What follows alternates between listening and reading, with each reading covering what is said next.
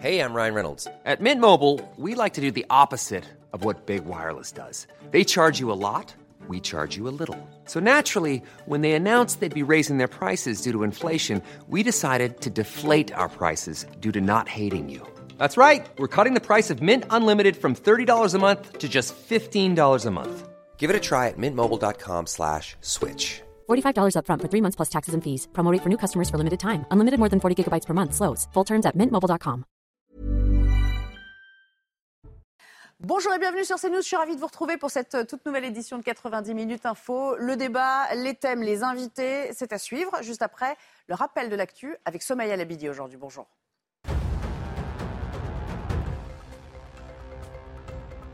Les violences envers les médecins en hausse de près de 23% en 2022 par rapport à 2021. 1244 incidents ont été déclarés par les blouses blanches l'année dernière, soit un nombre jamais atteint ces 20 dernières années, selon le rapport de l'Observatoire de la sécurité des médecins publié ce mardi par le Conseil national de l'Ordre des médecins. 35 000 forces de l'ordre mobilisées pour la cérémonie d'ouverture des JO de Paris le 26 juillet prochain. La cérémonie qui se déroulera au niveau de la scène pour un format inédit devrait présenter un défi artistique, d'organisation et de sécurité, a déclaré la maire de Paris, Anne Hidalgo, lors d'une conférence de presse sur le protocole de sécurité. Et puis ces images du chef de guerre ukrainien sur le front, Volodymyr Zelensky s'est rendu dans la région de Donetsk. Le chef de l'État ukrainien a visité des positions de première ligne dans la zone de défense Vouglar-Minka, une zone où les combats avec l'armée russe sont en cours depuis des mois. Merci beaucoup. Et au sommaire aujourd'hui, la mort d'une infirmière du CHU de Reims après une attaque au couteau plonge l'hôpital dans le désarroi et relance évidemment la question essentielle de la sécurisation de ces lieux d'accueil du public. Intense émotion sur place.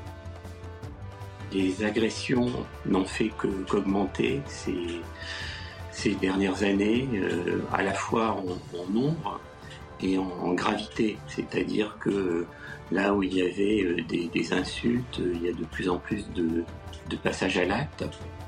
Nous parlerons aussi du résultat de l'autopsie menée sur le conducteur responsable de la mort des trois policiers à Villeneuve d'Ascq. Il est tombé. L'homme avait consommé de l'alcool et du cannabis et roulait à grande vitesse. Son passager fait en outre l'objet d'une plainte de la part de pompiers qui lui portaient secours et qui l'a copieusement insulté. Quelqu'un qui est connu pour trafic de stupéfiants et malgré tout qui euh, n'a pas eu la réponse nécessaire d'une société qui ne sait pas répondre en réalité aux délits et aux crimes qui sont commis, et en tout cas à leurs auteurs. Et ces personnes-là qui se sentent totalement impunies parce qu'il n'y a pas de réponse et qui montent d'un grade supplémentaire. Enfin, nous parlerons aussi de la levée de boucliers à la Trinité dans les Alpes-Maritimes sur l'installation d'un centre de rétention administrative pour migrants. Une pétition à l'initiative du maire recueille d'ores et déjà plus de 1700 signatures sur place. Je suis résolument opposé à ce projet qui ne me paraît pas adapté à la commune dont je suis le, le maire. Et euh, aujourd'hui, ce projet ne nous paraît euh, pas inadapté et, et nous allons le, nous y opposer.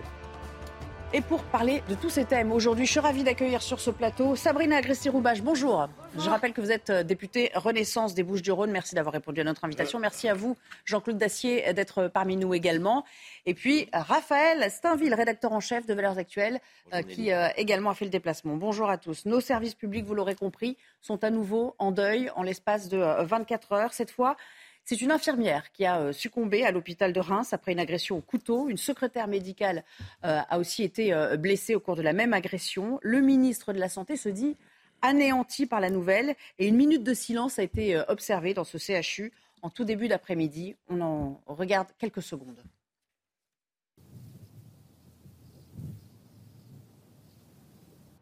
Mettre un, un, petit mot qui sera remis le moment venu à, à sa famille.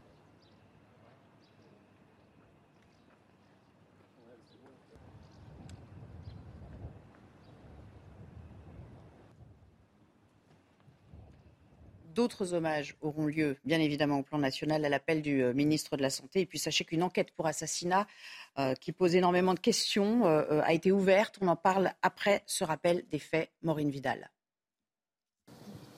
L'après-midi débute à peine qu'un homme pénètre dans le vestiaire du CHU de Reims hier. Il agresse au couteau une infirmière et une secrétaire médicale. Karen, l'infirmière de 37 ans, a succombé à ses blessures dans la nuit de lundi à mardi. Ses collègues et le personnel hospitalier sont encore sous le choc. C'est choquant, hein C'est choquant parce que c'est une collègue, quoi. Et vous allez au travail dans quel état d'esprit ce matin? Ben, Il faut aller travailler, quoi, mais c'est sûr qu'on n'est pas en sécurité quand on passe dans les sous-sols. Un peu choqué. C'est un peu un sentiment un peu bizarre. Ça fait pas comme euh, chaque matin ou quoi qu'on y va. Donc, euh. C'est vrai que c'est triste hein, de venir sur son lieu de travail et, euh, et puis de ne bah, pas être en sécurité. Quoi. Enfin, c'est un petit peu angoissant. L'agresseur était déjà connu pour ses troubles psychiatriques. De son côté, après s'être rendu hier au CHU, le ministre de la Santé François Braun a réagi au décès de cette soignante ce matin. L'agression a eu lieu hier à l'hôpital de Reims nous anéantit tous aujourd'hui, bien entendu. Euh, je veux d'abord avoir une pensée pour les familles, pour les proches, pour les soignants, bien entendu, de cet hôpital, pour tous ceux qui sont euh, intervenus sur ce, sur ce drame et, d'une façon générale pour l'ensemble des soignants. L'enquête ouverte a été requalifiée en assassinat et tentative d'assassinat.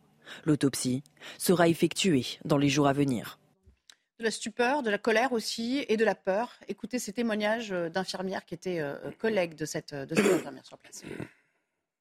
Je ne vais pas en parler parce que euh, parce que c'est un petit peu compliqué en fait.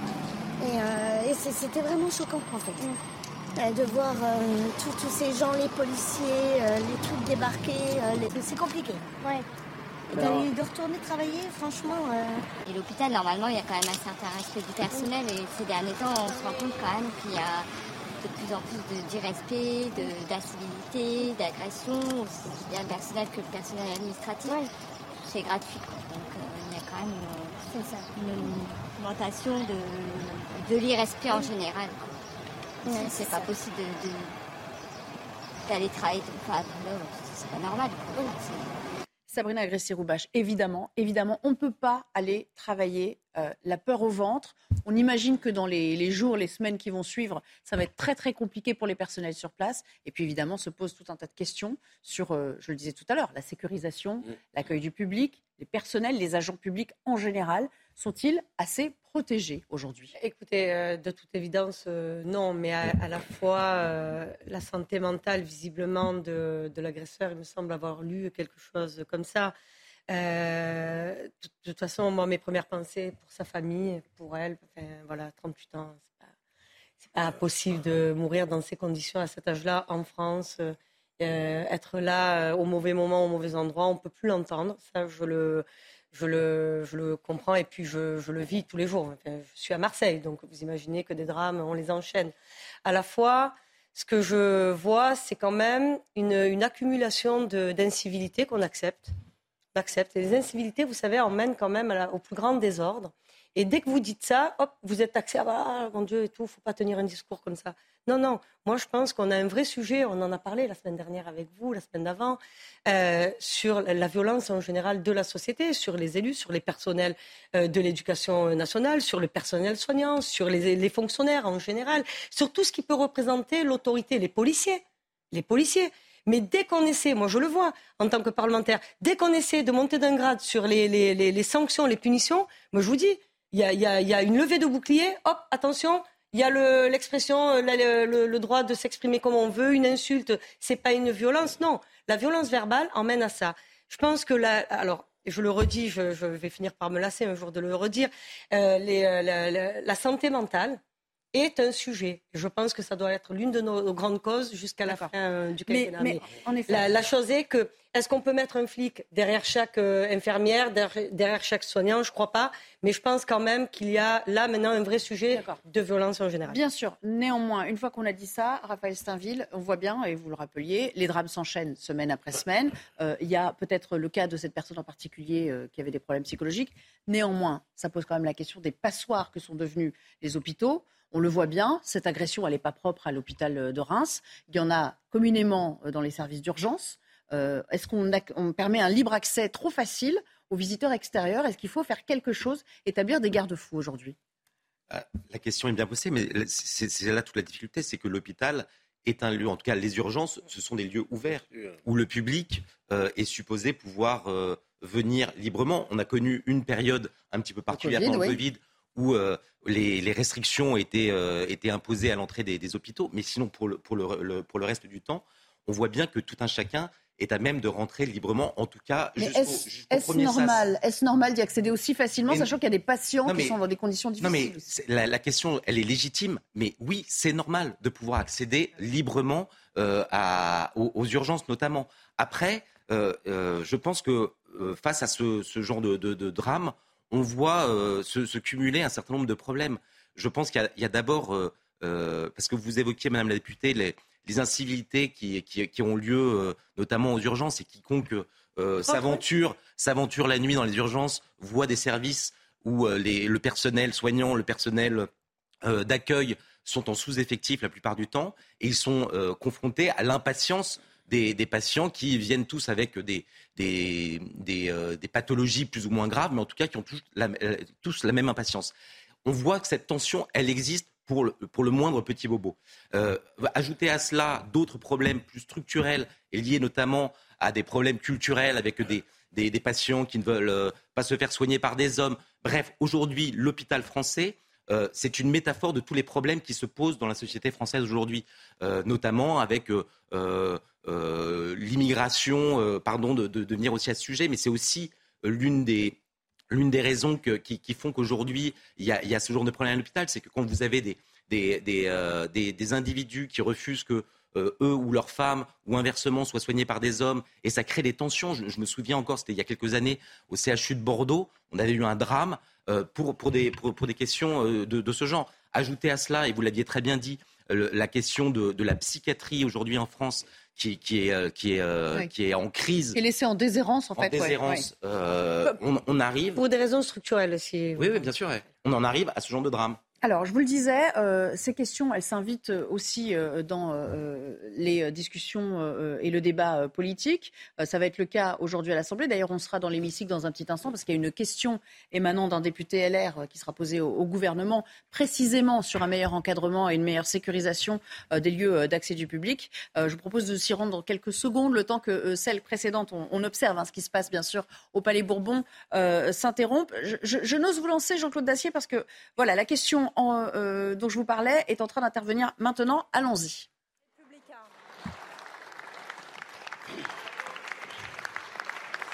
Madame, Madame la Présidente, mes chers collègues, ma question s'adresse à Madame la Première ministre. Ce matin, un terrible drame a frappé le monde médical de notre pays. Une infirmière du CHU de Reims a succombé à ses blessures après avoir été adressée au couteau. Cet homme, ciblant nos blouses blanches, s'en est également pris à une secrétaire médicale, la laissant dans un état très critique. Je tiens comme médecin, mais aussi comme député, à adresser mes pensées aux proches de cette infirmière et mon soutien à l'ensemble de la communauté médicale à laquelle j'appartiens. La facilité avec laquelle cet individu a pu commettre cet acte, le suivi le fait que son suivi psychiatrique ait été suspendu, qu'il ait bénéficié en juin 2022 d'une ordonnance de non-lieu pour une responsabilité pénale restée sans suite, et surtout le fait que ce drame ne soit pas le premier dans notre pays, tout cela doit nous alerter sur une forme de tolérance de l'État qui s'est installée au détriment de la sécurité de nos soignants. On déplore une hausse de 23% des incidents violents contre les soignants, soit 1200 incidents en 2022, un record. Près de 40% des professionnels de santé hospitaliers ont subi des agressions physiques. Ils vont au travail avec la boule au ventre. Cet événement tragique pose aussi et malheureusement la question de la prise en charge psychiatrique. Madame la Première ministre, je vous le demande, quand allez-vous fournir une réponse à la hauteur de l'urgence? Quand allez-vous financer un grand plan d'ampleur pour la psychiatrie et la pédopsychiatrie, grands oubliés de nos politiques de santé? À quand les moyens massifs pour les structures de soins, de recherche et d'enseignement Et enfin, quand allez-vous véritablement punir ceux qui s'en prennent aux agents du service public J'ai une proposition. Mettez à l'ordre du jour la proposition de loi que j'ai déposée avec mes collègues les Républicains pour rétablir les pleines planchers pour les individus qui s'en prennent à ceux qui nous soignent et qui nous protègent.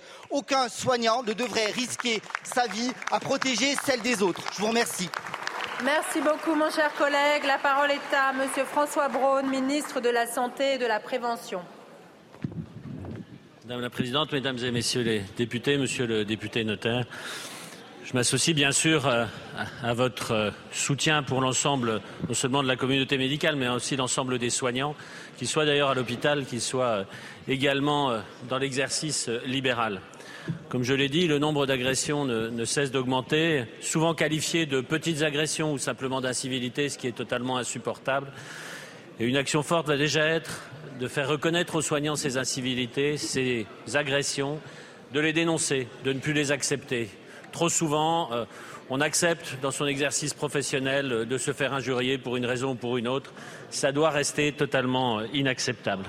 Concernant euh, l'individu qui est euh, le responsable euh, de cette agression, je le redis, il a été interpellé très rapidement. Il avait des propos curieux, semble-t-il. C'est une personne qui a des lourds antécédents psychiatriques. Pour autant, l'enquête diligentée par le procureur de la République est en cours. Et comme je le disais tout à l'heure, nous sommes au temps du recueillement. Laissons l'enquête se conduire pour savoir exactement quelles sont non seulement les circonstances, mais les circonstances globales et la volonté de cet acte par cette personne. Concernant la, la, psychiatrie, notre psychiatrie, comme les urgences, comme les maternités, comme notre système de santé, cela fait des mois, des années qu'il est en difficulté, nous le savons. La psychiatrie, les assises de la psychiatrie de l'année dernière nous ont permis de mettre en place un certain nombre de solutions. Je pense aux maisons des adolescents, je pense aussi au Mon Parcours Psy qui a permis de faire plus de 300 000 consultations pour les gens les plus difficiles. Nous aurons à continuer cela, bien entendu, dans un, une poursuite de ce plan pour la psychiatrie, en recrutant des professionnels, mais aussi en travaillant sur le partage de compétences, parce que je le redis, ce n'est pas en claquant des doigts que nous aurons plus de médecins demain. Il faudra attendre dix ans. Ce partage de compétences avec des infirmières spécialisées en psychiatrie est une des solutions que nous déployons. Merci beaucoup, euh, Monsieur le Ministre. Monsieur Noder. Merci, Monsieur le Ministre, pour votre réponse médicale. Mais la question est surtout pénale et j'aurais souhaité que le garde des Sceaux puisse s'exprimer sur le dogmatisme vis-à-vis -vis des peines planchées. Merci. La parole est à Monsieur François Piquenal pour le groupe La France Insoumise. Madame la Présidente, Monsieur le Ministre de l'Intérieur Gérald Darmanin, pendant les vacances de printemps, des centaines de directrices et directeurs d'école à Toulouse et dans l'Hérault. Jean-Claude Dacier, il y a donc deux aspects dans la réponse de François Braun et bien sûr euh, une question soulevée euh, par ce député euh, LR de l'Isère. Il y a effectivement la prise en charge de la psychiatrie et là on, a, on, accuse un gros retard. Ça veut dire investir massivement, ça veut dire former du personnel. François Braun qui répond à moitié dit ça va prendre du temps de faire former du minimum, personnel. Oui. Et puis la réponse pénale et ça c'est vrai qu'il a quelque peu éludé la question puisque Éric Dupont-Moretti n'a pas pris la parole. Non, j'imagine que les Français découvrent avec nous que l'État des institutions qui sont destinées à soigner la psychiatrie, c'est encore pire, sans doute, que les autres États des institutions de santé auxquelles on a eu l'occasion de, parler il y a encore euh, quelque temps. Euh, ça serre le cœur quand on voit la minute, quand on écoute, si j'ose dire, cette minute de silence que l'on a assisté à Reims, il y en aura une demain. Euh, J'imagine, moi je partage, je pense, la, ce que la majorité des Français euh, pense et réagit, à savoir qu'est-ce que cet homme faisait encore dehors. Il a des précédents, semble-t-il, presque aussi lourds, pas tout à fait, puisqu'il n'est pas allé jusqu'à tuer les interlocutrices qu'il a rencontrées il y a quelques années. Là, il a, il a commis l'irréparable. Qu'est-ce qu'il faisait encore dehors, alors que l'état de nos institutions psychiatriques soit lamentable, sans doute. Les efforts vont être faits, il était temps. Mais encore une fois, on découvre la réalité de l'institution de santé française, notamment dans le domaine de la psychiatrie. Ce n'est pas beaucoup mieux dans tous les autres domaines. Oui. Qu'est-ce que l'on a fait et qu'est-ce que l'on a fait notamment de l'impôt des Français depuis maintenant euh, euh, 15 ans, 20 ans, 30 ans? C'est quelque chose qui est stupéfiant. Encore une fois, qu'est-ce que cet homme, manifestement gravement malade, faisait encore dehors je veux bien qu'on resserre la, la, sécurité dans les établissements de, de, santé, mais vous pensez que ça va être facile? Vous allez mettre des gardiens à chacune des entrées des, des, des hôpitaux, et puis il faudra vérifier l'identité, oui. la raison de l'entrée, de la venue. C'est pas possible. Donc il ne faut pas non plus qu'on se raconte des histoires. On est dans une situation, en effet, où euh, la, la défaillance de l'institution de santé depuis des années et des années serre le cœur. Et malheureusement, Raphaël Steinville, les exemples sont légion. En ce qui ah concerne oui. la psychiatrie, on l'a vu dans des faits divers majeurs qu'on a été amené à commenter. Je ne vais pas reparler de l'affaire Lola parce que Ça fait toujours euh, bondir, mais il y a aussi quelque chose de l'ordre de la psychiatrie dans cette affaire-là. Il faut, il faut quand même le préciser, Sabrina. Mais c'est pour ça que dans la réponse de François Braun, le ministre de la Santé, il y a quelque chose qui est insupportable. C'est qu'on comprend euh, sa réponse sur le volet euh, médical, sanitaire, psychiatrique, tout ce que vous voulez. Mais lorsqu'il il, nous explique, en l'état actuel de la procédure, on ne peut plus rien dire, une manière de figer le débat, c'est jamais le bon moment de poser des questions. La, vérité, c'est que sur ces questions, notamment de psychiatrie, il y a quelque chose que les Français ne comprennent pas dans leur ensemble, c'est qu'on est face à un individu qui euh, aujourd'hui a été euh, considéré comme euh, irresponsable pénalement et donc a échappé à, à, la prison dans de précédentes affaires, qui, dont l'obligation de soins a été levée. Et donc ces questions-là qui sont fondamentales, on n'a pas de réponse. Et ça, je pense que c'est totalement insatisfaisant pour tous les Français, et à commencer par, la, famille des victimes, le personnel soignant, qui face à ça se dit mais quelle est la réponse? Et effectivement, Jean-Claude a raison. Euh, euh, c'est pas la réponse, elle n'est pas seulement euh, sécuritaire en mettant des, des, forces de l'ordre à l'entrée des, des, Alors justement, réaction en direct euh, d'un policier. Il est délégué national d'unité SGP. C'est Yann Bastière qui nous euh, écoute depuis un petit moment. Bonjour, merci de répondre à notre invitation hein, pour commencer. La réponse euh, est-elle policière? Est-ce que vous dites, comme nos invités, on ne peut pas mettre des forces de l'ordre à l'entrée de tous les établissements? Et puis en matière de, liberté, d'aller et venue, on ne peut pas entraver les mouvements des uns et des autres qui rendent visite à leur famille? Toutes les réponses ne peuvent pas être policières. Vous l'avez bien dit, Jean-Claude Dacier le disait, et, même l'interlocuteur précédent. Euh, on ne va pas mettre un policier euh, partout. On en manque, hein, déjà, rien que pour assurer la sécurité sur la voie publique, pour enquêter derrière, on en manque. Donc, ces mesures de sécurité, les, établissements hospitaliers les mettent euh, en place petit à petit avec de la, de la sécurité privée. Et donc aujourd'hui, effectivement, quelles sont les réponses? Elles ne sont certainement pas que policières. Je, je suis mmh. tout à fait d'accord. Alors, euh, évidemment, euh, euh, il y a aussi un encadrement avec des, vigiles, des vigiles qui disent aux entrées de l'hôpital, parce que c'est aussi une protection privée, hein, qui disent on ne peut pas intervenir parce qu'on ne peut pas, nous, non plus, prendre le risque de se faire attaquer. Qui, doit assurer finalement ce continuum de sécurité dans ce cas précis où on a affaire à, à un accueil du public? Il va falloir que chacun prenne ses responsabilités. J'ai vu dernièrement euh, la directrice de l'hôpital de Arles qui avait mis en place une sécurité un peu plus, euh, construite et qui avait vu les chiffres des agressions baisser euh, nettement sur une année. Elle donnait des chiffres, on était de l'ordre de, moitié. Donc, il va peut-être falloir effectivement que bien, ces, sociétés privées bien, puissent, puissent intervenir. Mais attention, quand j'entends qu'ils ne peuvent pas intervenir, pas prendre des risques, ça fait aussi partie du, job et ils sont aussi payés là pour filtrer peut-être, pour détecter en amont. Euh, il y, a, tout un tas d'outils à mettre en place pour euh, sécuriser euh, l'hôpital qui devrait être, si j'ose dire, un lieu sacré. Donc, Alors, ce n'est pas, je le répète, ce n'est pas que du fait de la police.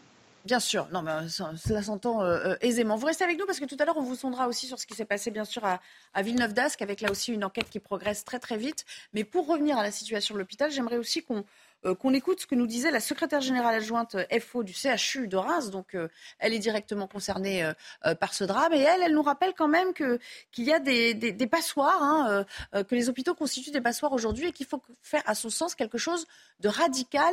Elle parle du badging, par exemple. Écoutez. Notre direction générale euh, était déjà dans cette dynamique depuis, euh, depuis qu'elle est arrivée. Euh, là, depuis peu, depuis un mois, il y, a, une mise en place de badges nominatifs avec des photos des agents qui est en train de, distribuer à tout le personnel. C'est un début pour nous. Notre sécurité, notre sécurité au niveau de l'hôpital est quand même assez optimale. Sabrina Agresti-Roubache, c'est un début, mais il faut aller plus loin. Oui, il faut aller plus loin. Avec un autre système intermédiaire. Regardez, oui, parce que on, a changé de monde, on ne cesse de le dire encore une fois. Et s'il faut accepter que euh, nos personnels soignants soient badgés euh, pour accéder, vous savez, ils accèdent quand même à des, outils, à des scalpels, à des ah, Il y, a des médicaments qui ne sont pas normalement Exactement, non, non, mais on parle même plus des voilà. Donc euh, là, je parlais des objets tranchants, c'est ce qui me venait à l'idée suite au, drame que l'on vient de, vivre. Donc je suis pour le. Alors là, complètement d'accord. Je suis allée regarder ce que faisait justement Info euh, du côté de Reims. Et nous, à Marseille, justement, je suis en train de réfléchir à quelque chose dans ce sens. Parce que oui, au moins le badging, ça permet déjà au personnel à l'accueil ben, de reconnaître. Quand tu... Nous, à l'Assemblée, vous savez, on a des badges. Le fait de devoir, même moi, je suis, je suis députée, si je n'ai pas mon badge, je ne peux pas rentrer. Donc je trouve que ça donne une discipline. Ça permet quand même aux agents ben, de filtrer, de reconnaître les visages, parce que quand on doit vous arrêter, vous regarder, vous présenter un badge, je trouve qu'il y a quand même un acte, vous voyez, un peu symbolique, c'est-à-dire, ouais, hop, je vous reconnais, ah ben, c'est Nelly. Donc, je pense qu'il y a quelque chose, non mais, il y a quelque chose à penser de ce côté-là. Ça ne veut pas dire que c'est l'alpha et l'oméga et que ça va réparer tous les problèmes. Moi, je pensais que ça existait déjà d'abord puisque les médecins en général ont autour du cou non, mais quand ils un moyen d'identifier, bah, qu'ils le mettent. de... non, non, mais, il y a, certains services qui ne sont pas libres d'accès quand même. Hein. Certains ne sont pas badgés. mais ça ne règle pas le problème des patients, de leurs familles ou des individus qui ont de mauvaises, de mauvaises pensées dans je la tête. pense qu'il faut rester sur la limitation. Moi qui ai beaucoup, euh, voilà, euh, petite, j'ai été pas mal à l'hôpital. Je pense quand même que la limitation des, euh, des visites pour les malades, ça devrait peut-être commencer à rentrer un peu dans les, dans les mœurs. tout à l'heure. Quand on est malade, on est malade. exclut, Raphaël Steinville, les urgences. C'est vrai qu'il y a quand même euh, une facilité à aller voir un patient, on l'a tous expérimenté ici, dans une chambre euh, d'hôpital, qui fait que bah il y a certains patients qui sont dans, des états préoccupants, euh, qui ont une santé fragile, qui sont sous respirateur ou sous assistance respiratoire. Enfin, il ne faut pas non plus que n'importe qui puisse accéder au matériel qui les maintient en vie. Enfin, c'est quand même une évidence. Bien sûr, ça c'est une évidence, mais euh, l'hôpital est déjà euh, très largement organisé euh, en, SAS. on évoquait tout à l'heure les urgences. On accède aux urgences, mais une fois que vous êtes aux urgences, vous êtes diligenté en fonction de la gravité dans certains services. Et à chaque fois, ce sont des portes avec des bâtons. Enfin, personne ne. enfin, aujourd'hui, normalement, vous ne pouvez pas accéder librement dans n'importe quel service à l'hôpital. Donc, effectivement, il y a probablement dans cette dans cette affaire euh, tragique euh, des défauts de surveillance, des défauts euh, d'accès qui, qui, doivent être corrigés. Mais de là à ce que l'hôpital devienne une forteresse. Non, c'est pas ce que j'ai dit. Non, non, je parlais pour les personnels soignants qui, arrivent. Si j'ai bien compris, plus sensible que d'autres, bien si j'ai bien compris, là, l'assassin va ou le meurtrier va jusque dans les vestiaires. bien sûr. Il est dans les vestiaires. C'est quand même les vestiaires, j'imagine, sont dans un sous-sol. Non, mais c'est sûr. De toute façon, ça pose question. Il y a un problème quand même. il nous reste à peine quelques secondes. ne peut plus être accepté. Je voulais juste vous montrer, pour qu'on ait un panorama complet, euh, euh, la liste des, euh, des, agressions. On a quelques statistiques hein, sur les agressions en milieu hospitalier. Regardez comment ça s'établit. En 2020, il y avait 383 établissements touchés et ils ont déclaré en tout 19 579 signalements. L'année qui a suivi, on est à peu près dans le même ordre d'idée, hein, 391 établissements euh, mmh. recensés, on va dire, et qui déclarent, eux, 19 328 signalements. C'est relativement stable, mais c'est c'est quand même énorme. signalement, ça ne donne pas lieu à des agressions forcément, mais signalement, ça veut dire qu'il y a eu une forme d'intrusion quand même. Parce qu'il faut bien distinguer entre le rapport qui, vient d'être publié et qui ne concerne finalement que les médecins euh, de, justement de ces, de ces agressions ou incivilités qui concernent absolument tout le personnel soignant et le personnel d'accueil de, des hôpitaux. Merci. On va devoir s'interrompre et on reviendra pour parler évidemment de, cette, euh, de ce tragique, euh, la mort tragique de trois policiers à Villeneuve d'Ascq et une enquête qui progresse assez vite puisque le chauffard qui est mort, je vous rappelle, dans la collision, était bien sous l'emprise de stupéfiants et d'alcool et il roulait à une vitesse excessive. On en parle et on le commente avec notre responsable syndical policier. À tout à l'heure. Avant de retourner à Villeneuve d'Ascq où euh, l'enquête progresse, je vous propose de retrouver Audrey Berthaud pour le JT. Bonjour Audrey. Bonjour Nelly, bonjour à tous. Une minute euh, de silence a eu lieu à l'Assemblée nationale en hommage euh, aux agents publics après les drames qui ont eu lieu ces derniers mois et puis ce décès de cette infirmière du CHU de Reims. Écoutez l'hommage d'Elisabeth Borne à l'Assemblée cet après-midi. S'engager pour nos services publics, servir les autres, protéger, soigner, éduquer ce sont des missions qui honorent celles et ceux qui les exercent au quotidien. Leur engagement fait la force de notre pays, il fait notre cohésion et nous rassemble.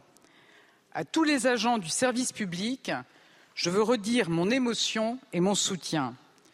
Je veux assurer chacune et chacun de la reconnaissance de la nation, de la reconnaissance des Français qui savent leur sens du service et leur dévouement. À Roubaix, on a appris que euh, le conducteur de la voiture qui a tué trois euh, policiers était positif à l'alcool et au cannabis. Alors faut-il euh, durcir les peines pour ces personnes? Écoutez des réactions de députés à l'Assemblée à ce sujet. Lutter contre la drogue au volant, ça semble être du bon sens. L'arsenal doit être mis en place pour appliquer les lois qui existent. Il y a besoin d'avoir les mêmes peines pour l'alcool que pour la drogue. Et des peines sévères. Je demande la suppression, l'annulation du permis de conduire pour tous les conducteurs qui seraient euh, euh, surpris en train de conduire sous l'emprise de stupéfiants.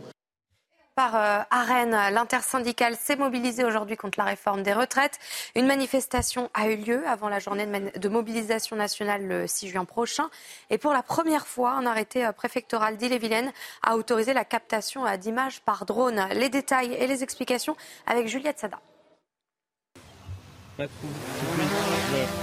Ils pourront désormais encadrer les manifestations dans le périmètre de Rennes. Pour la première fois ce mardi, des drones pilotés par la police filment le cortège et les manifestants anti-retraite. Objectif maintenir l'ordre public et sécuriser ce genre de rassemblement susceptible de dégénérer. Ça va être un outil qui est quand même assez, euh, intéressant euh, sur ce sujet. Hein. Euh, puisqu'on on est bien aujourd'hui tous d'accord pour dire que la police nationale est là pour lutter contre la criminalité. Et moi, j'appelle ça de la criminalité aujourd'hui quand on voit tout ce qui est cassé, quand on voit les magasins cassés, les voitures brûlées. Donc ça, c'est de la criminalité. Alors organisée par les extrêmes, hein, euh, extrême gauche, bloc, etc. Mais en fait, c'est vrai que ces drones vont vraiment nous permettre de faire un travail plus précis, je dirais presque chirurgical, une autorisation qui pourrait être renouvelée après ce mardi. Un nouvel appel à la mobilisation a été lancé pour le samedi 27 mai à Rennes. Et le gouvernement a, lancé une consultation sur le réchauffement climatique. Selon le GIEC, la France va devoir vivre avec 4 degrés de plus d'ici 2100. Euh, L'exécutif veut donc euh, discuter avec des Français concernant ce réchauffement climatique. Et vous, est-ce que ces prévisions euh, vous inquiètent? On vous a posé la question. Écoutez. Je dirais qu'ils font rien euh, pour changer, euh, pour régler ce problème-là, mais sinon, euh, moi personnellement, pas plus que ça. Je suis pas touché directement par le réchauffement climatique comme un agriculteur. C'est inquiétant. Après, il en va de que l'État se mobilise plus. C'est ennuyeux pour nos enfants et petits-enfants. Oui, oui, on y pense quand même. Je pars pour l'avenir. Je suis pas angoissé au quotidien. Je pense que si on est tous mobilisés pour comprendre politiquement ce qu'il faut essayer de faire et la transformation du système énergétique qui est nécessaire, c'est un des problèmes parmi plein d'autres que nous avons sur Terre qu'on pourra régler. Enfin, le Hezbollah a organisé d'importantes manœuvres dans le sud euh, du Liban, dévoilant des armes lourdes et simulant euh, des attaques contre le territoire euh, israélien. 200 combattants du mouvement libanais pro-iranien ont participé à ces manœuvres, ces manœuvres qui ont lieu à une vingtaine de kilomètres de la frontière avec Israël. Voilà pour l'essentiel, Nélia 16h. Merci beaucoup. Cher Audrey, on reprend le débat avec euh, nos invités euh, du jour et on va partir du côté de Roubaix où l'enquête euh, a finalement établi que le chauffeur responsable de la mort des trois policiers tôt le matin ce week-end était bien sous l'emprise à la fois d'alcool, de stupéfiants, il avait fumé du, du cannabis, lui qui d'ailleurs avait déjà eu affaire à la police et à la justice dans le passé. Reportage. Les circonstances du drame se précisent à Roubaix. Le conducteur de l'Alfa Romeo lui-même décédé et qui a percuté un véhicule tuant trois fonctionnaires de police, était positif à l'alcool et à la drogue. Il était également connu des services de police pour consommation d'alcool, usage de stupéfiants et outrage. Comme pour tout accident corporel de la circulation routière, des prélèvements sanguins ont été effectués. Les premiers résultats sont tombés. Le conducteur de l'Alfa Romeo présente un taux d'alcool dans le sang de 2,08 grammes et il est par ailleurs positif au cannabis. Concernant le passager de 22 ans, son pronostic vital est toujours engagé. Selon les premiers éléments de l'enquête, il a refusé de décliner son identité et a insulté un pompier après l'accident. Des pompiers qui ont d'ailleurs annoncé porter plainte. Alors que l'enquête continue de progresser, ici à Roubaix l'émotion reste vive. Gérald Darmanin a annoncé qu'un hommage serait rendu aux policiers d'ici la fin de la semaine. Voilà, beaucoup de choses à dire visiblement sur le passager également. D'ailleurs, on va prendre connaissance euh, de l'objet et de la plainte de ces, euh, de ces pompiers qui ont tenté de lui porter secours et donc euh, qui se sont retrouvés pris à partie par cet individu. Euh, là, j'arrive pas à lire de si loin, mais enfin bon, vous, vous le verrez vous-même confirmant les propos de Madame la procureure. Les deux agents du service départemental d'incendie et de secours ont effectivement déposé plainte dimanche suite à des insultes prononcées à leur encontre durant cette intervention. Nous sommes toujours en ligne avec Yann Bastière, qui est délégué national d'unité SGP. Euh, euh, merci d'être euh, avec nous. Première réaction, on est là sur deux profils qui ne sont pas complètement inconnus. Et donc, on se dit, le drame aurait pu être évité. C'est toujours du fatalisme, hein. c'est toujours après, après des faits aussi terribles qu'on se dit ça a pu se produire, ça aurait pu être évité, ça aurait pu être évité s'il n'avait pas consommé de stupéfiants. On attend le, on attend le taux le taux que, déterminera la toxicologie. Il n'aurait pu ne pas consommer autant d'alcool. Là, en revanche, on le connaît, Madame la procureure l'a dit hier, 2,8 grammes par litre de sang. On parle d'une consommation de 10 verres d'alcool, de bière ou de whisky.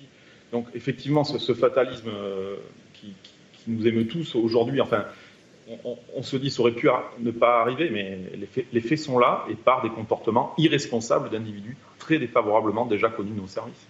Oui, et puis alors quand on est sous l'emprise de ces euh, substances, il y a forcément euh, euh, un, l'entraînement d'une vitesse, parce qu'on ne contrôle plus du tout ses faits et gestes. Et là, on, le rappelle, il roulait à une vitesse excessive. Je crois que c'était la procureure de la République a dit que c'était aux alentours de 120 km à l'heure. Il faut le rappeler, enfin, vous, qui êtes policier, c'est, énorme sur ce genre de, route. Je crois que c'était une, une départementale en outre. Hein.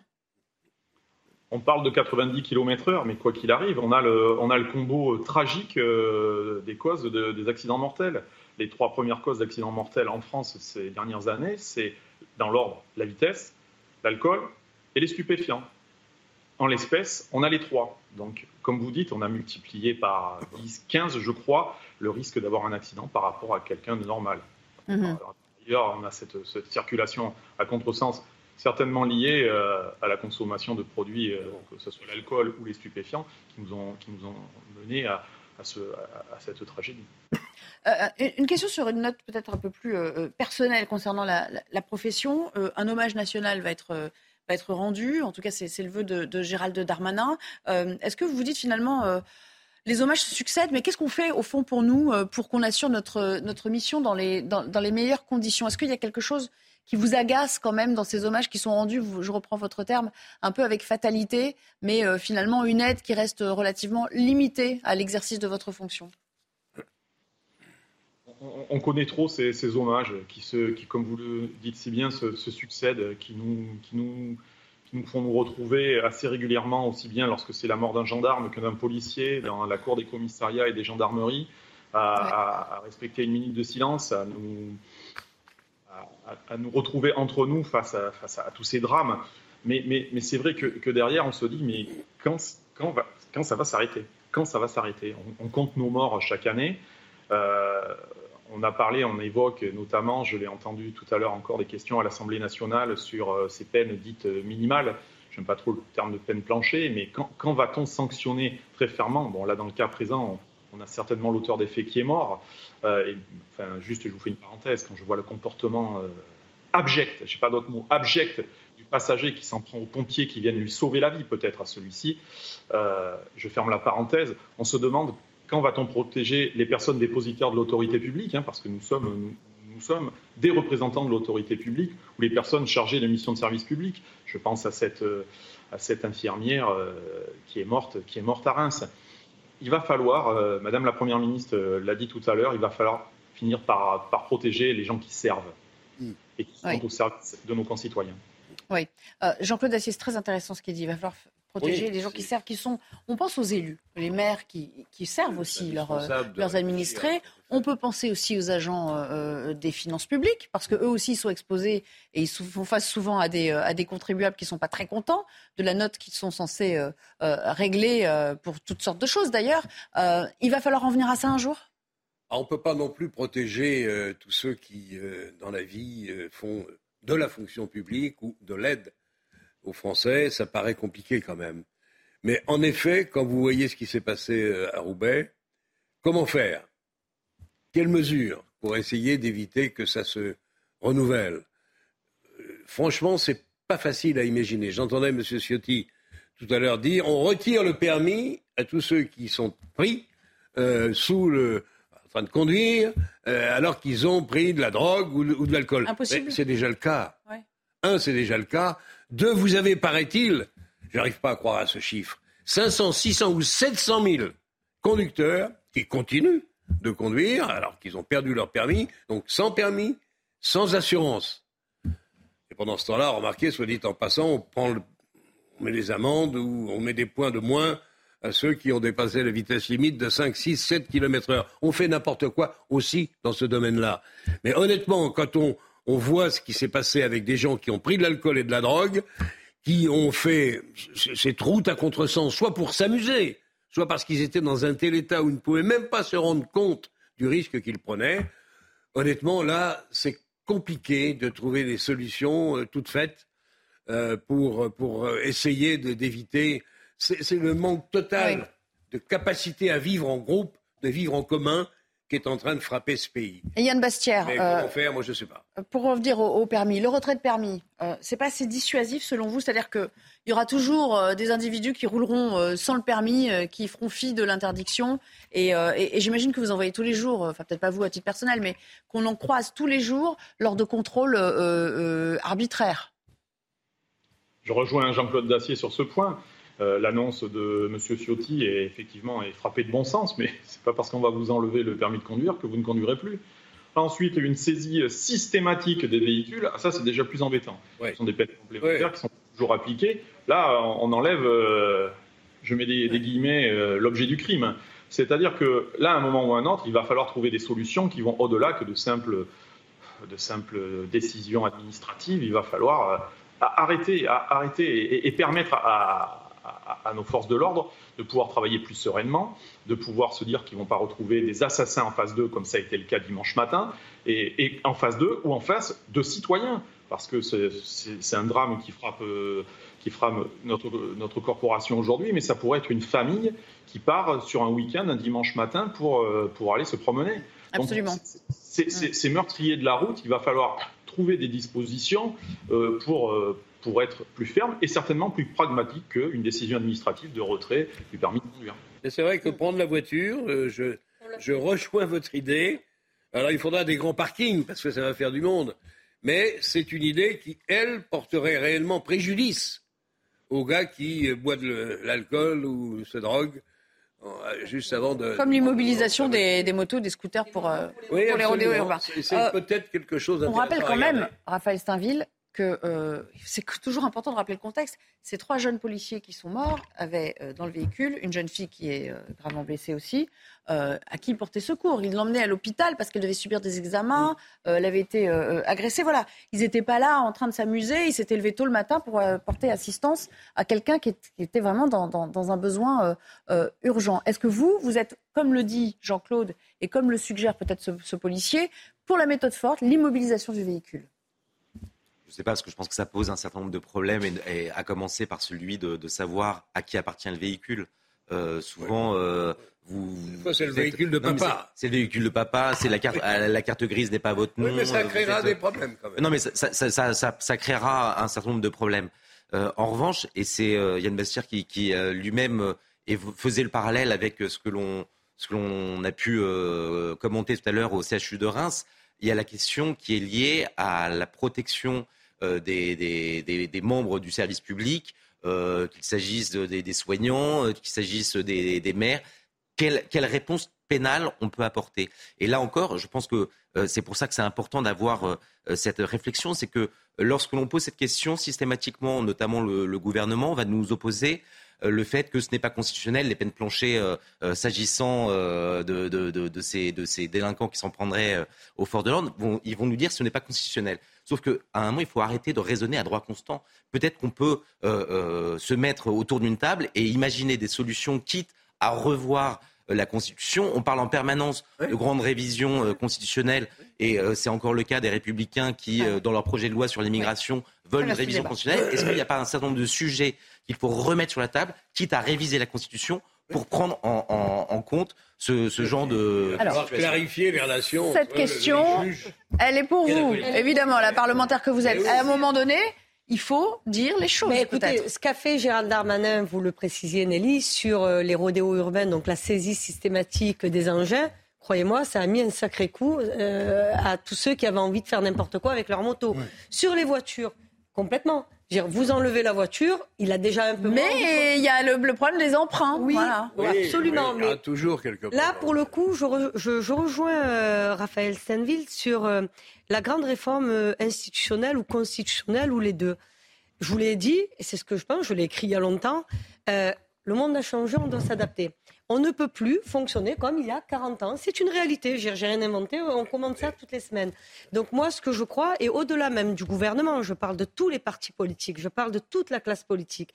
Je pense qu'il va falloir aussi qu'on s'accorde tous sur justement changer le droit parce que le droit doit s'adapter à la vie, à la société. La société a changé. On ne peut plus fonctionner avec le même code pénal euh, des, années 30, des années 40. On n'est plus dans le même monde.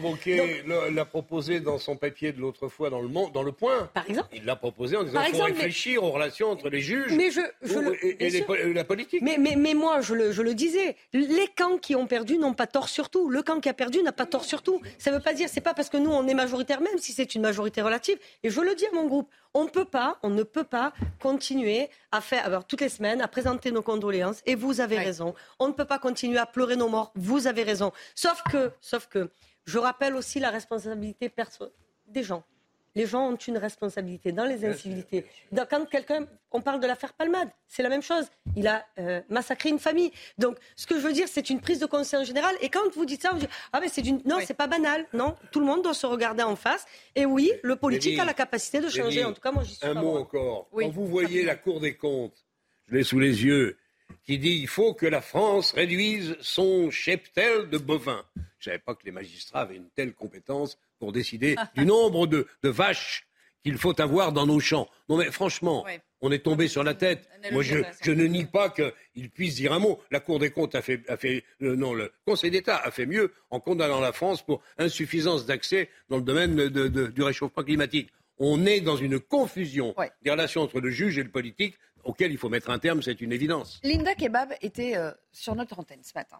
Linda Kebab, c'est la déléguée nationale euh, d'unité SGP et elle parle de cette société qui a changé et du manque de réponse qu'on est capable d'apporter aujourd'hui à ces nouvelles menaces. Écoutez.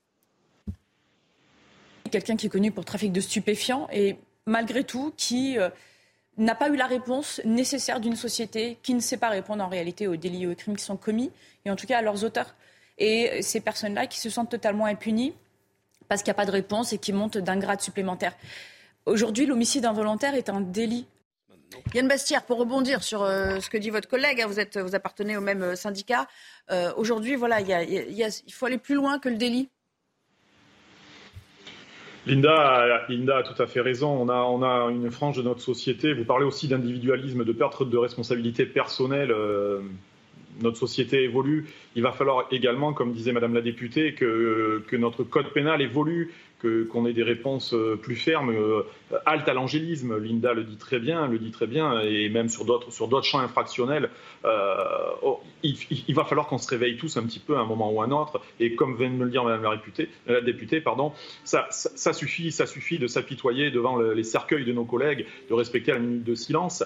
notre code pénal doit, doit évoluer. Alors quand tout à l'heure je, vous donne cette idée, elle, est lancée de, de, saisir, de saisir les véhicules. Pas de parking, on vend immédiatement, vous verrez que ça partira très vite. À vil prix. Exact, exactement. Et on fait très très vite comprendre à l'auteur des faits, euh, qui, qui, était sous alcool, sous, sous stupéfiant ou quoi que ce soit, que ben voilà, ta responsabilité, elle est là. Maintenant, tu n'as plus de véhicule. Plus personne n'est responsable. Euh, franchement, on parlait, on parlait des véhicules qui se prêtent euh, à charge aussi pour la personne qui est propriétaire de faire attention à qui elle prête son véhicule. Qui se prête et qui se loue. Je, pense que ça, se heurte. La responsabilité de tous, au fond. Non, mais je pense que ça se heurte quand même. Je comprends.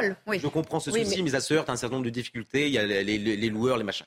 Mais euh, je pense qu'il y a cette réponse sécuritaire, il y a cette réponse pénale. Mais il y a aussi, je pense qu'il est quand même nécessaire de s'interroger sur, sur une réponse culturelle. C'est-à-dire qu'aujourd'hui, euh, on s'indigne de ces accidents de la route euh, euh, à cause d'un usage de, stupéfiants ou d'un usage d'alcool excessif. Mais en fait, il y a quand même tout un discours qui est porté par la société où on fait régulièrement l'apologie d'un usage festif du cannabis. De, et, après, on s'étonne et on s'étonne et on s'étonne qu'en bout de chaîne, on ait ce genre de résultats avec des jeunes de 22 ans. Mais en fait, il faut arrêter avec ça. Linda Kebab à nouveau, qui parle des autres affaires retentissantes. Il ne faut pas l'oublier, ça s'inscrit dans une, malheureusement une longue liste tragique. Écoutez. Je pense également à notre collègue Romain Boulange, qui, également à Villeneuve-d'Ascq, en septembre 2020, a été tué par une conductrice fortement alcoolisée qui n'a pas euh, euh, accordé la priorité aux véhicules de police. Eh bien, cette dame aujourd'hui, elle est libre.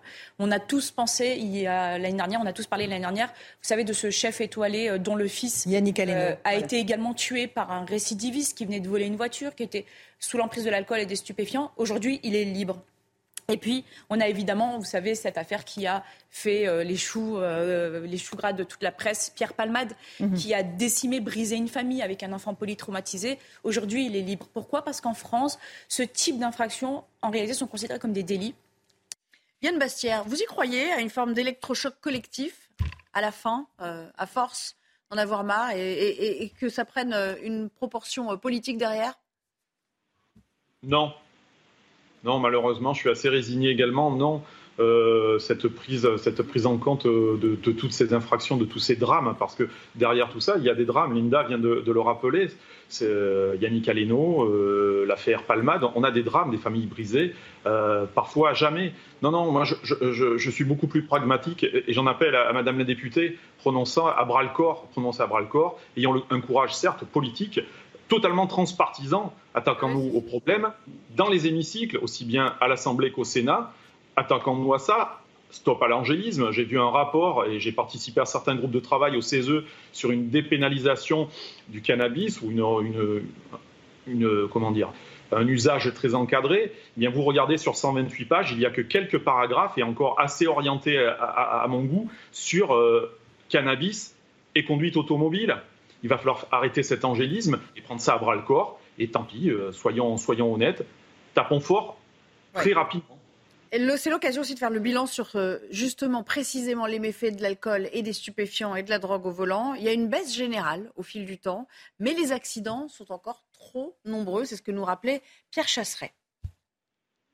Quand on regarde le dernier bilan de l'accidentalité routière pour 2021, les derniers chiffres consolidés, on s'aperçoit que l'alcool au volant a pesé pour 5000 366 accidents dans l'année, soit 652 décès et 7270 blessés. 59% des accidents impliquant l'alcool surviennent la nuit les week-ends. Et lorsque l'on regarde l'évolution de la courbe de l'accidentalité routière liée à l'alcool au volant, on s'aperçoit que même si elle baisse, il reste encore trop de victimes sur les routes et notamment une légère augmentation par rapport à 2020. Concernant l'usage des stupéfiants au volant, ce sont 2448 accidents par an 436 tués pour 3374 blessés. Un accident mortel sur trois impliquant les stupéfiants a lieu la nuit. Du côté de l'évolution de la mortalité routière impliquant les stupéfiants au volant, on s'aperçoit qu'elle est en baisse constante depuis 2010, mais reste inquiétante en proportion, puisque dans un cas d'accident mortel sur cinq, les stupéfiants sont détectés. Parmi les conducteurs positifs aux stupéfiants dans les accidents mortels, un sur deux présentait aussi une alcoolémie supérieure à 0,5 g par litre. Rappelons enfin que le cocktail mortel alcool stupéfiant augmente de 29 fois la probabilité d'avoir un accident mortel sur la route. On était complètement dans cette configuration. Euh, toutes les campagnes de prévention n'y changeront rien. 500 morts, c'est encore beaucoup quand même, hein, lié à ces facteurs-là. Euh, je ne sais pas si euh, on en fait suffisamment, moi, dans les campagnes de prévention. On se souvient qu'il y a des années, euh, pendant des années, on a, on a martelé un certain nombre de messages concernant l'alcool. Moi, je n'ai pas vu grand-chose. Euh, concernant l'usage du cannabis euh, ou maintenant d'autres. On l'a fait sur la, mais ça a marché sur la ceinture de sécurité, rappelez-vous. Oui, mais, on a été très léger. Et, et, moi, je, pardon, mais j'aimerais même aller plus loin s'agissant du cannabis, c'est-à-dire qu'aujourd'hui, on est dans un système où on a l'impression que le consommateur est quasiment détaché d'un système où finalement il y a des morts, il y a des morts à Marseille. On, on l'évoque régulièrement, mais en fait, le consommateur, il participe de ces chaînes. Et je euh, dit, on a l'impression, on a l'impression qu'il est évacué, que c'est juste, euh, voilà, euh, ça, ça... à la mode, oui. Donc, ça veut dire que les amendes, les amendes forfaitaires, faut aller plus loin encore. Oui. Ben oui, mais en fait, on a des. Puisqu'on n'a plus de place, on n'a pas de place en prison, on s'est contenté de d'amendes qui, qui, pour la plupart du temps, Visiblement, ça marche pas. Hein, euh. non, mais non, mais non, mais il y, a plusieurs choses. En fait, là, il y a plusieurs sujets. Très vite, s'il vous plaît, qu'on déborde. Non, non, non, mais rapidement. Bien sûr que le consommateur en bout de chaîne est le responsable. Pas de consommateur Pas d'argent Eh ouais, généré, bon, pas d'argent Le généré, de consommateur, pour qu'il arrête, il va falloir euh, lui mettre euh, une injonction. Injonction s'il est malade et, et injonction à un moment de la vie, vraiment, vraiment alourdir la sanction parce que sans quoi on n'y arrivera pas. Merci beaucoup. On reparlera de la drogue notamment euh, qui fait son apparition de plus en plus dans les, euh, dans les lycées. C'est pas forcément un fait nouveau, mais il y a d'autres drogues qui sont beaucoup plus dangereuses que le cannabis qu'on avait un petit peu banalisé malheureusement euh, au fil du temps.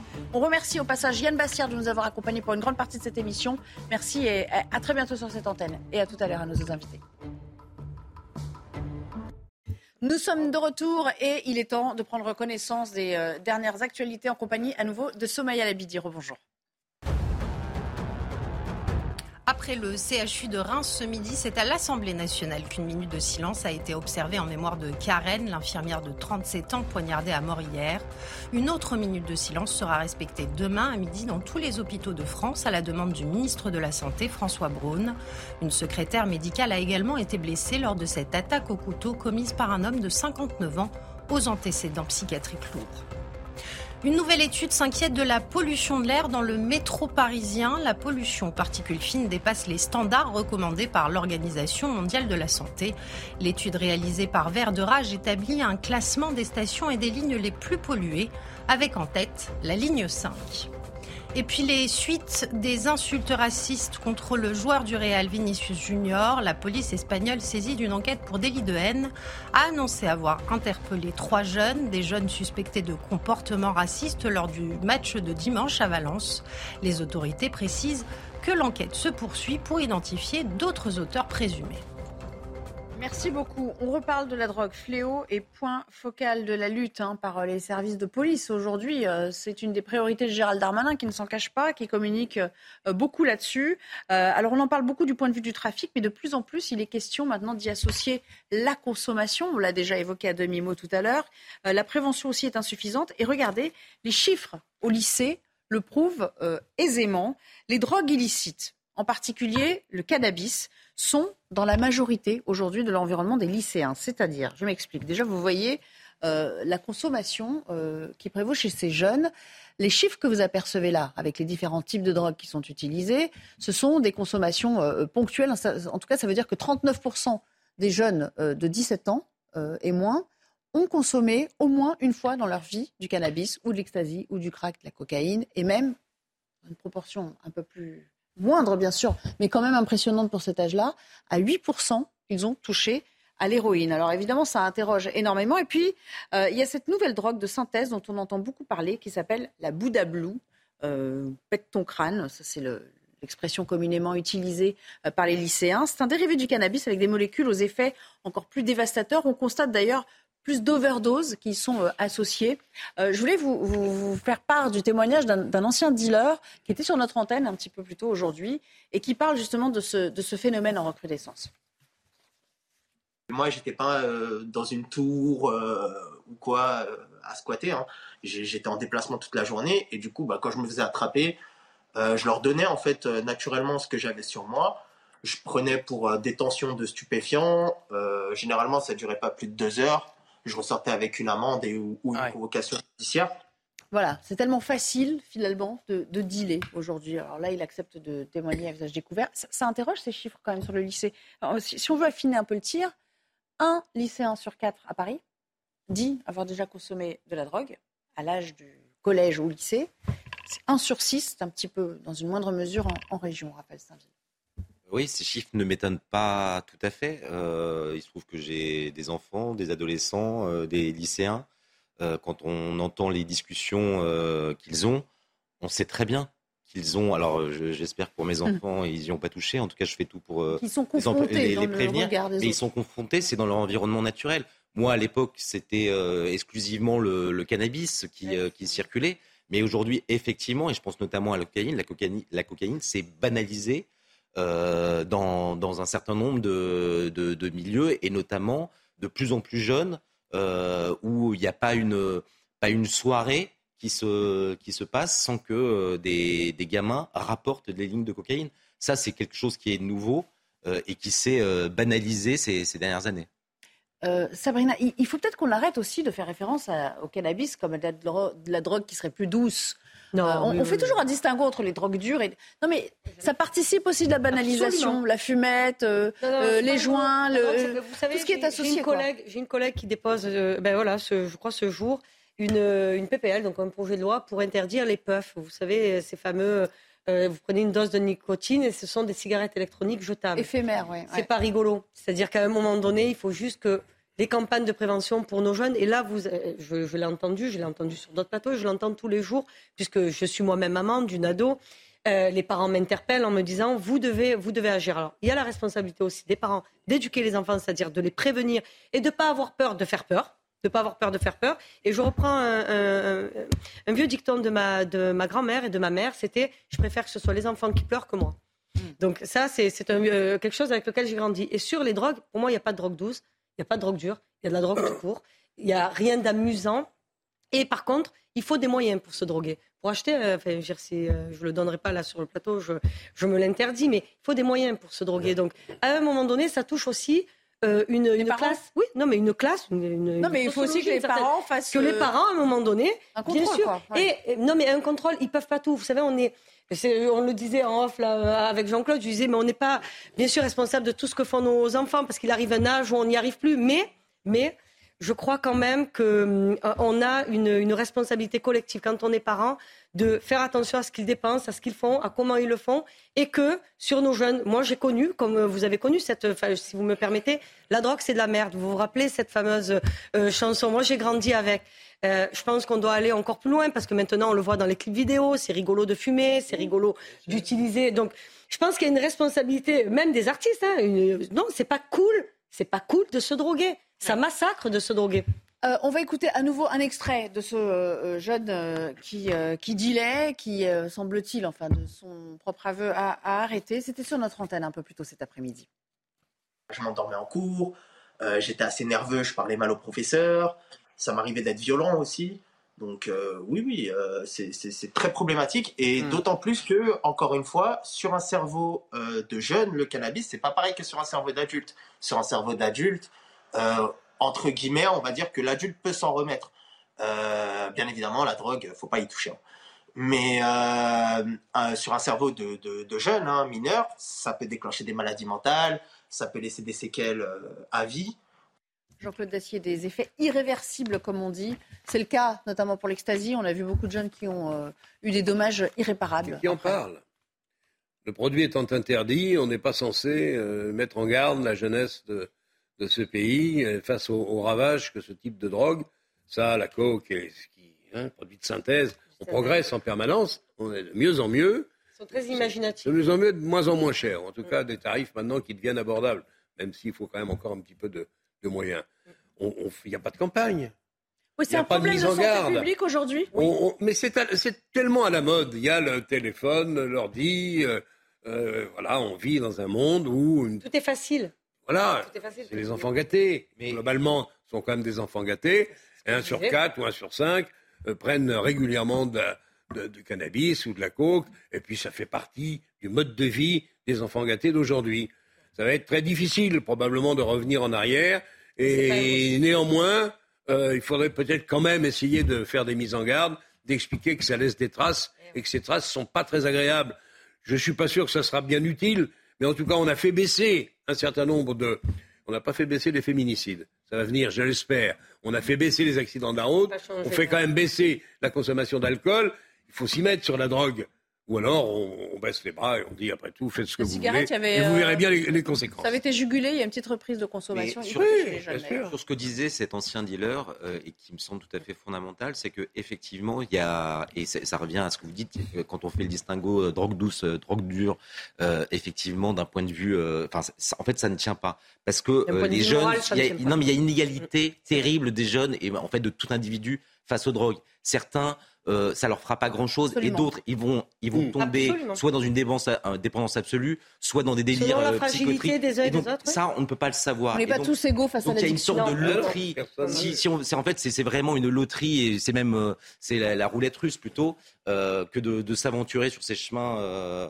Donc euh, attention. Des campagnes de sensibilisation au niveau des, des, établissements, des lycées, ce ne serait pas fou quand même de commencer par là déjà, de faire des cours euh, même euh, ponctuellement pour dire, pour dire ce que ça fait vraiment parce qu'on n'imagine pas. oui, mais n'imagine pas une facilité de la drogue. Oui, mais ce qui a changé quand même, Jean-Claude, et vous le savez mieux que moi, c'est la facilité d'accès. Maintenant, ils se font livrer eh par enfin, téléphone. Hein. Ils ont un téléphone, L'ubérisation de la société, ça fait partie de ça. Donc, est-ce que l'État peut tout je ne crois pas. Par contre, ce que je... non, moi je crois sincèrement, sincèrement, je crois encore une fois, je reviens à l'autorité parentale.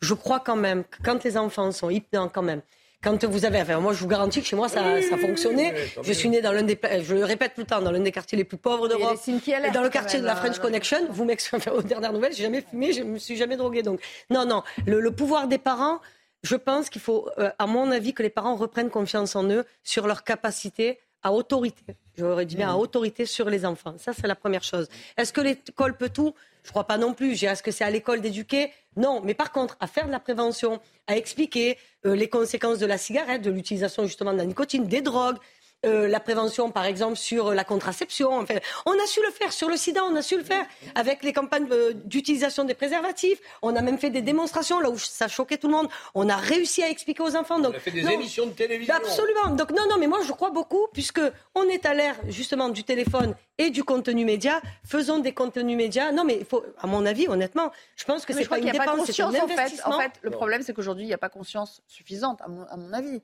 du bénéfice-risque, comme on dit communément. Absolument. On privilégie le plaisir au détriment mais c'est la société oui mais Nelly après à un moment donné l'État euh, on va dire le gouvernement parce que là je on n'est pas responsable de tout. Si à un moment donné, maintenant, on est dans une autre jeunesse, on n'a pas été les mêmes jeunes que les jeunes. Moi, c'est j'ai mes nièces qui ont 18, 20, 25 ans, 27 ans. Je vous garantis que je suis pas la même. Et je, suis très contente qu'elles soient très différentes. Mais à la fois, n'oubliez pas qu'on est dans la société du plaisir immédiat, de la consommation immédiate. Je veux regarder une série, je regarde cet épisode d'un coup qui n'existait pas avant, puisqu'avant on attendait quand même la semaine d'après. Donc, vous voyez, c'est quand même assez, euh, assez global au niveau de la société. Merci. Allez, petite interruption. On reviendra pour parler de cette initiative euh, plutôt euh, inédite hein, euh, à la Trinité. Ça se trouve dans les Alpes-Maritimes, à ne pas confondre avec la Trinité-sur-Mer en, Bretagne. Un maire a décidé de lancer une pétition, pardon, contre l'implantation d'un CRA, c'est-à-dire un centre de rétention administrative dans sa commune. Eh bien, ça marche. Beaucoup de ses administrés ont d'ores et déjà signé. On en parle tout à l'heure. Nous parlons dans cette dernière partie d'une initiative, euh, celle du maire de la Trinité. Ça se trouve dans les Alpes-Maritimes. Il s'appelle Ladislas Polski et il a donc lancé une pétition contre euh, l'implantation d'un CRA. on rappelle cet acronyme, c'est un centre de rétention administratif, euh, un CRA qui devait voir le jour sur un stade de sa, commune. Il y a quelques jours, le ministre de l'Intérieur a écrit à, Christian Estrosi pour l'avertir que cette construction était envisagée dans le périmètre donc, de cette commune. Eh bien, euh, il a lancé une pétition pour s'y opposer fermement. Elle a d'ores et déjà été euh, signée par 1700, euh, voire même un peu plus de ses administrés, sur une population qui en compte environ 10 000, ce qui était énorme, évidemment, en proportion. Je propose d'écouter la réaction de cet élu sur notre antenne. Je suis résolument opposé à ce projet qui ne me paraît pas adapté à la commune dont je suis le maire. Euh, nous sommes dans une petite commune à taille humaine, une commune euh, de la périphérie niçoise qui a euh, largement pris sa part dans le passé des infrastructures dont, d'autres ne voulaient pas. Et aujourd'hui, ce projet ne nous paraît pas inadapté et, nous allons nous y opposer.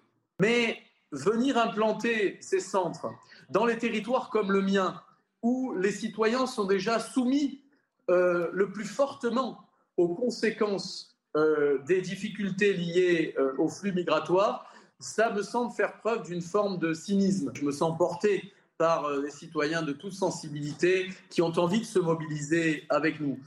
la pétition, c'est une première étape qui montre la mobilisation des citoyens. Ce choix est inadapté, donc j'ai bon espoir que nous y arrivions.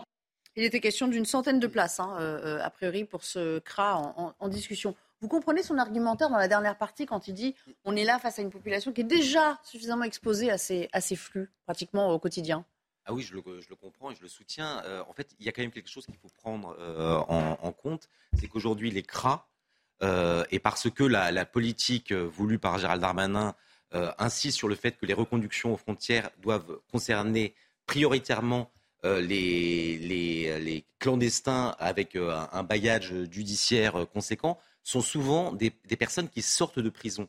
Donc vous mettez dans des, dans des communes euh, qui sont déjà fragilisées, été dit, par une immigration euh, euh, sauvage, grandissante, notamment parce qu'on est dans les Alpes-Maritimes, à proximité de, de la frontière. À la frontière. Vous mettez en plus des, des clandestins qui ont fait un, un, séjour en prison, qui vont ressortir au bout de quelques jours parce que au maximum ils sont 90 jours dans, dans ces cras.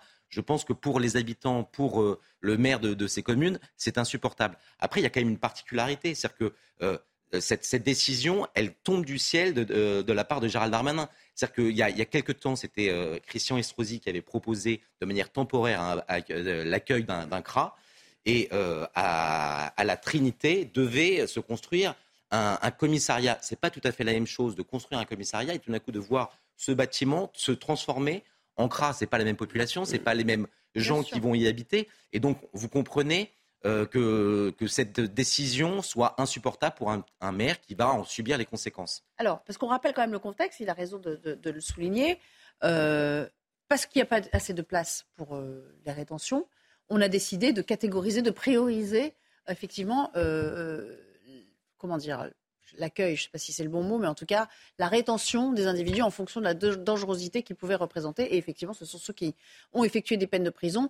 Personne n'a envie d'avoir ça sur eux. Mais c'est un peu le même concept que les prisons. Personne n'a envie d'avoir des prisons sur son moi, périmètre. Moi, moi encore. À un moment, il faut trancher. Alors, il faut trancher, mais alors, il y a plusieurs choses. La première il faut chose, choisir surtout. Il faut... Euh, oui, mais une fois que... Choisir dans les inconvénients. Absolument. Mais la, la, la chose, c'est que tout le monde réclame des places de prison en plus. Tout le monde réclame des centres de rétention, c'est-à-dire que les, les, justement les demandeurs euh, d'asile et les sans-papiers et, ou les délinquants sans-papiers soient euh, retenus. Tout le monde veut beaucoup de choses et à la fois personne ne veut chez soi. Personne. Ça, et, beaucoup, et, je vais vous, et je vais ajouter à votre liste, et tout le monde, ou presque, veut un référendum sur l'immigration. Tout le monde. Tout le monde. Et personne veut la Sauf même loi sur les asile, immigration. Et je l'ai déjà dit. 80% des Français veulent une loi sur asile, immigration, mais personne ne veut la même. Mais une fois qu'on s'est dit ça, je pense que, un, c'est accompagner les élus locaux. Là, il est certain, il est certain, puisque on l'a vu avec le maire de Saint-Brévin, vous voyez bien que c'est une décision tellement compliquée maintenant, tellement lourde de conséquences pour la vie euh, de la commune qu'on ne peut plus faire comme on faisait avant. Donc vous voyez bien que Gérald Darmanin, là, a engagé des discussions. Non, mais on aurait pu, vous savez, c'est l'État, il aurait, vous le savez, Raphaël, il aurait pu très bien l'imposer, il le met là, et l'histoire, elle était terminée. Pas du tout. C'est pas ce qui se passe exactement dans ce cas-là. Euh, ça, c'est la première chose. L'autre chose, c'est que moi, je, je, je, veux bien tout entendre et tout comprendre. Mais on se posait la question tout à l'heure. On fait quoi? Alors, on les emmène, on pose des cras juste dans des grands centres urbains. Est-ce qu'on les met, comme on dirait communément, pour que tout le monde comprenne, dans la pampa, c'est-à-dire très loin de tout et plus de services à côté et comment est-ce qu'on gère ça Donc, à mon avis, c'est une vraie réflexion sur, ben justement, on parle de l'AMF, une, une vraie réflexion d'élus locaux. Qu'est-ce que vous voulez? En attendant, il va falloir régler le problème. Donc, ça sera dans la concertation, c'est sûr. Des moyens, c'est certain, puisque, vous le savez, dans la dernière euh, le, loi, dans la LOPMI, on a prévu 1000 places en CRA, donc en centre de Mais 1000 places, ça ne suffit pas Puisque les, occupants. Les OQTF n'étant pas exécutés, qu'est-ce que vous allez faire de 1000 places? Il y a 90% des OQTF on a proposé, non, on a quand même proposé. Il y a des propositions sur la table, il y a, il y a des discussions. Vous imaginez bien mais que. Mais 1000 places, mais autant ne pas en faire, pardon de vous le dire D'accord, mais alors Nelly, moi je vous réponds, comment on fait? Alors, tout le monde veut absolument euh, tout et son contraire, et on fait comment quand, Où est-ce qu'on met les prisons Quand il y a une volonté politique, il y, a des il y a des solutions. Oui, absolument. Moi, je crois, quand il y a une volonté politique, là, ce qu'on n'a pas, c'est la volonté politique. Mais non, en réalité, le maire, mais écoutez, le maire, moi je ne sais pas ce que pense non. réellement des problèmes de l'immigration le président de la République. Avec tout le respect que je lui dois, je ne sais pas ce qu'il pense vraiment des problèmes de l'immigration dans ce pays. Il a dit qu'il fallait. On devrait être fixé dans les semaines ou dans les mois oui, qui viennent. Il dit rien, le maire, non, il dit rien en réalité. Le maire de la Trinité, en revanche, le maire de la Trinité, il a bien compris ce qui était arrivé au maire de Saint-Brévin. Il ne veut pas avoir d'ennui avec ses administrés et il va essayer de se défendre pour échapper à ce centre de rétention administrative. Néanmoins, quand il s'est agi de percer la, la, pampa pour passer les autoroutes, l'État a trouvé des raison. solutions. Bon, si l'État voulait vraiment faire des prisons, d'abord tous les maires ne sont pas opposés à la détention administrative. il y a une majorité. il suffit, il suffit de travailler un peu. Les préfets, les préfets peuvent travailler facilement. Si le pouvoir politique voulait faire des prisons et des centres de rétention administrative, mais on ne peut pas à la fois donner raison au maire en disant ah ben bravo très bien, euh, on n'en veut pas, puis euh, mettez-le où vous voulez, et puis se plaindre que des gens qui assassinent les infirmières ou autres soient en liberté alors qu'ils ne devraient pas. Raphaël Steinville, ça relance aussi l'idée. savoir ce qu'on veut dans la vie. Si on étend un peu le sujet de la paix et le référendum, parce eh que ben, là on voit que quand les citoyens s'emparent d'une question, eh ben, ils veulent aller au bout. Ça rejoint donc l'idée du référendum qui est lancée par plusieurs partis politiques ça reste lettre morte du côté du gouvernement, enfin même de la présidence, alors que deux projets de loi LR, on le rappelle, assez durs d'ailleurs, arrivent à l'Assemblée. Vous avez raison de poser la question en ces termes, c'est-à-dire que, euh, Madame la députée, vous, vous, notez que tous les Français veulent euh, une loi sur euh, l'asile et l'immigration. C'est vrai, mais sauf qu'il est un certain nombre de, de, de, de, sujets et de lois que vous pouvez faire passer qui ne changeront rien, si ce n'est à la marge euh, les conséquences de l'immigration massive que l'on a aujourd'hui. par quoi le nombre de recours sur les OQTF Non, mais oui, sauf, que non, mais non, bah non. Non, il faut les exécuter. non, mais là, c'est que là, là, vous comptez, vous contentez de d'accepter finalement cette immigration massive et vous allez gérer les conséquences. Alors qu'il y a peut-être un certain. Attendez, je vais aller, je vais aller jusqu'au bout. Je vais aller jusqu'au bout. Je vais. Vous pouvez toujours mettre un maximum de, de, de, de moyens pour gérer les conséquences de cette immigration massive, l'idée ce serait peut-être déjà d'arrêter cette immigration massive. Aujourd'hui, dans la loi prévue par euh, Gérald Darmanin, on en est très loin. Et sauf qu'il y a un certain nombre de carcans euh, juridiques, de traités qui aujourd'hui obligent la France. Et donc, si on veut retrouver notre souveraineté en manière de politique euh, migratoire, ça passe par une loi constitutionnelle. Vous n'avez pas dit le mot magique en l'espèce. C'est l'Europe. Et eh c'est l'Europe et un certain nombre de traités bilatéraux, notamment entre la France et l'Algérie, qui font que, quelle que soit euh, la, loi prévue par, par Gérald Darmanin euh, demain, euh, l'essentiel des, des, mesures qui seront prises échapperont à l'Algérie. Donc c'est pour ça qu'il faut une loi constitutionnelle avec un référendum à la clé où les Français enfin décideront de ce qu'ils veulent en matière migratoire. On peut même risquer le résultat ce soir. Parce que si on fait un référendum sur l'immigration, euh, a priori, il n'y a pas trop de danger pour le pouvoir politique, il sera largement approuvé. On peut, dire en gros entre 69 et 75 Et c'est là même le grand paradoxe, c'est que d'un côté, on a des partis politiques qui sont enfermés dans des postures, alors qu'un certain nombre de, sympathisants de LFI, de, leurs électeurs même, de, communistes et tout ça, les Français, les Français, dans leur immense majorité, veulent durcir les conditions dans lesquelles on traite. Ils veulent une vraie politique migratoire qui soit réel, ferme et qui donne des résultats. Eh bien, on verra ce que beaucoup les demandé Je ne sais pas. débats donneront du côté de l'Assemblée nationale pour commencer. Merci beaucoup. Merci beaucoup. Euh, c'est tout le temps qui nous restait pour la fin de cette émission. J'ai eu euh, grand plaisir à la présenter avec vous.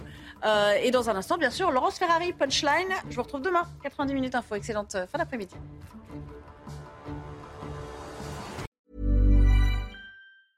This Mother's Day, treat mom to healthy, glowing skin with Osea's limited edition skincare sets. Osea has been making clean, seaweed infused products for nearly 30 years. Their advanced eye care duo brightens and firms skin around your eyes, while the Golden Glow Body Trio nourishes and smooths skin all over. Go to OSEAMalibu.com and use code MOM for 10% off your first order site wide.